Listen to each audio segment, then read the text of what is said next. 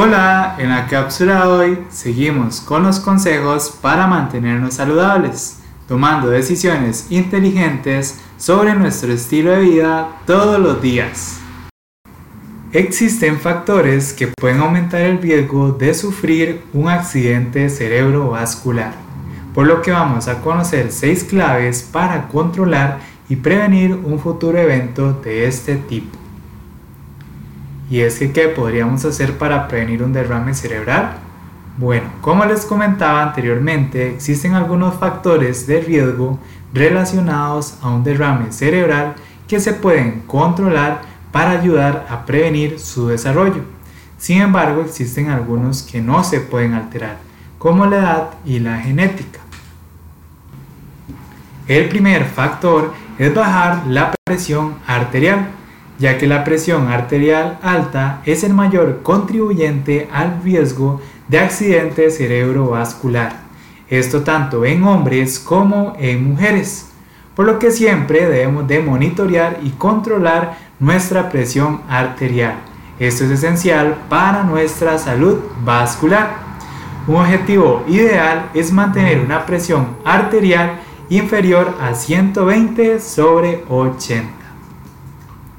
Ahora bien, ¿cómo podemos lograr este objetivo? Bueno, podemos reducir el consumo de sal en nuestra dieta, no más a 1500 miligramos al día. Esto es aproximadamente una media cucharadita. Podemos evitar los alimentos ricos en colesterol, como las hamburguesas, el queso y el helado. Por otra parte, podemos consumir de 4 a 5 tazas de frutas y verduras todos los días y una porción de pescado dos a tres veces a la semana y varias porciones diarias de granos integrales y productos lácteos bajos en grasa.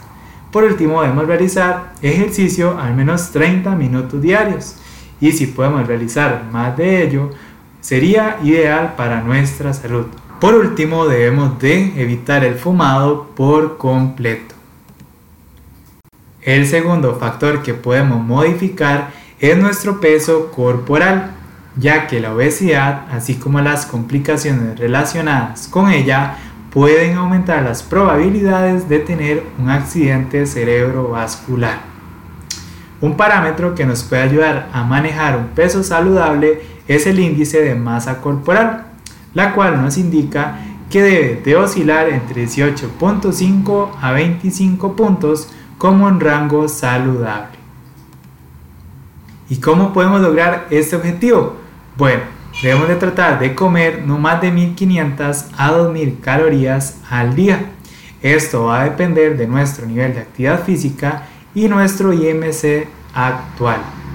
Otro aspecto que debemos tomar en cuenta es aumentar la cantidad de ejercicio que hacemos en el día. Podemos incorporar actividades como caminar, ir al gimnasio o jugar algún deporte.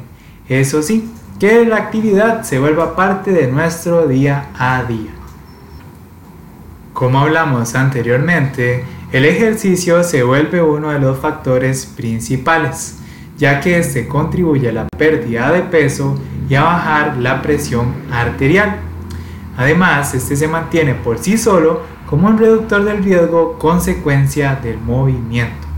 Es por ello que debemos de tratar siempre de realizar ejercicio a una intensidad moderada al menos 5 días a la semana. ¿Y cómo lo podemos lograr? Bueno, podemos empezar dando un paseo por el vecindario cada mañana después del desayuno. Podemos buscar amigos con los cuales ejercitarnos e ir al gimnasio. Cuando hagamos ejercicio, tratemos de alcanzar un nivel en el que la respiración se dificulte, pero aún así podamos hablar con normalidad. Además, podemos utilizar las escaleras en lugar de un ascensor cada vez que podamos. Y por último, debemos de priorizar la actividad. Aún así, si no disponemos de 30 minutos consecutivos para realizar alguna actividad física, podemos dividir las sesiones de 10 a 15 minutos que se distribuyan a lo largo del día. El cuarto factor que podemos modificar es el consumo de alcohol, ya que beber un poco de alcohol, como un promedio de una copa al día, está bien. El problema es cuando empezamos a consumir más de esta cantidad, ya que aumenta el riesgo de manera exponencial.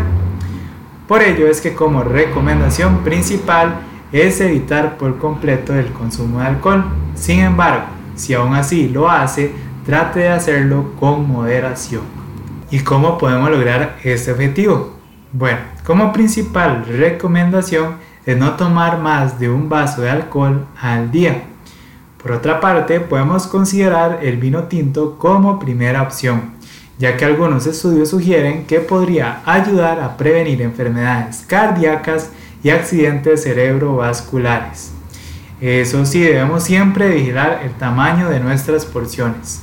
Una bebida de tamaño estándar es una copa de vino de unos 140 mililitros o una cerveza de 340 mililitros o un trago de 42 mililitros de un licor fuerte.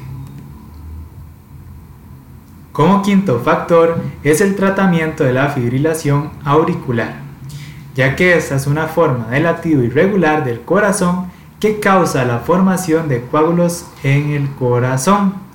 Estos coágulos pueden viajar al cerebro, produciendo un derrame cerebral, llegando a quintuplicar el riesgo de un accidente cerebrovascular.